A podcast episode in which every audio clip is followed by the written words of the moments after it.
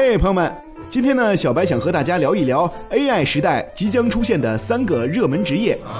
随着人工智能的发展，很多人类的工作都会被机器取代，但是新技术也创造了新的岗位和就业机会。有一个机构调研了全球一千五百多家使用了人工智能技术的公司，发现了很多新岗位。有这么一本书，叫《机器与人：埃森哲论新人工智能》。这本书里就介绍了未来的三个热门职业。第一个新职业是人工智能训练师。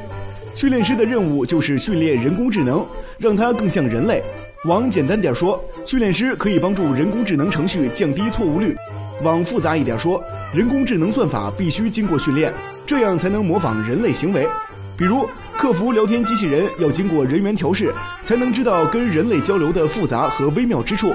在雅虎，训练师正在尝试训练人工智能的语言处理系统，让这个系统能够认识到人们字面之外的意思。到目前为止，他们已经开发了一种算法，这个算法可以在社交媒体和网站上识别出带有讽刺和挖苦性的语言，而且至少有百分之八十的准确率。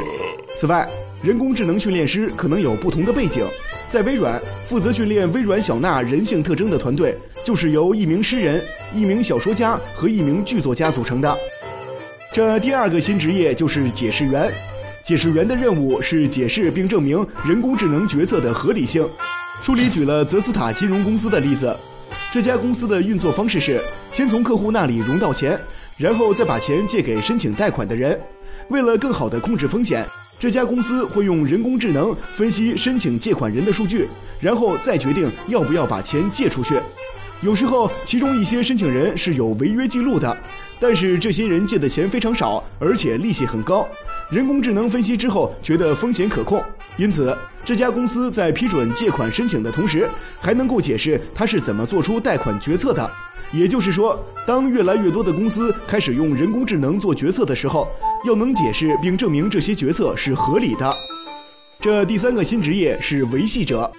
维系者的主要责任是确保人工智能能够得到正确利用。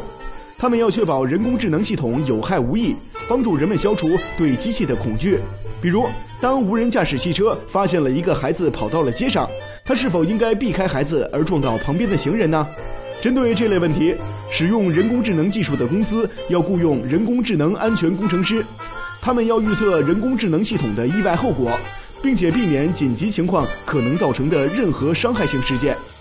以上就是这本书介绍的人工智能时代将会出现的三个热门职业。好了，朋友们，听完了我的介绍，是不是对于你们的学习和就业有了新的导向呢？好了，不说了，我要去继续读书了。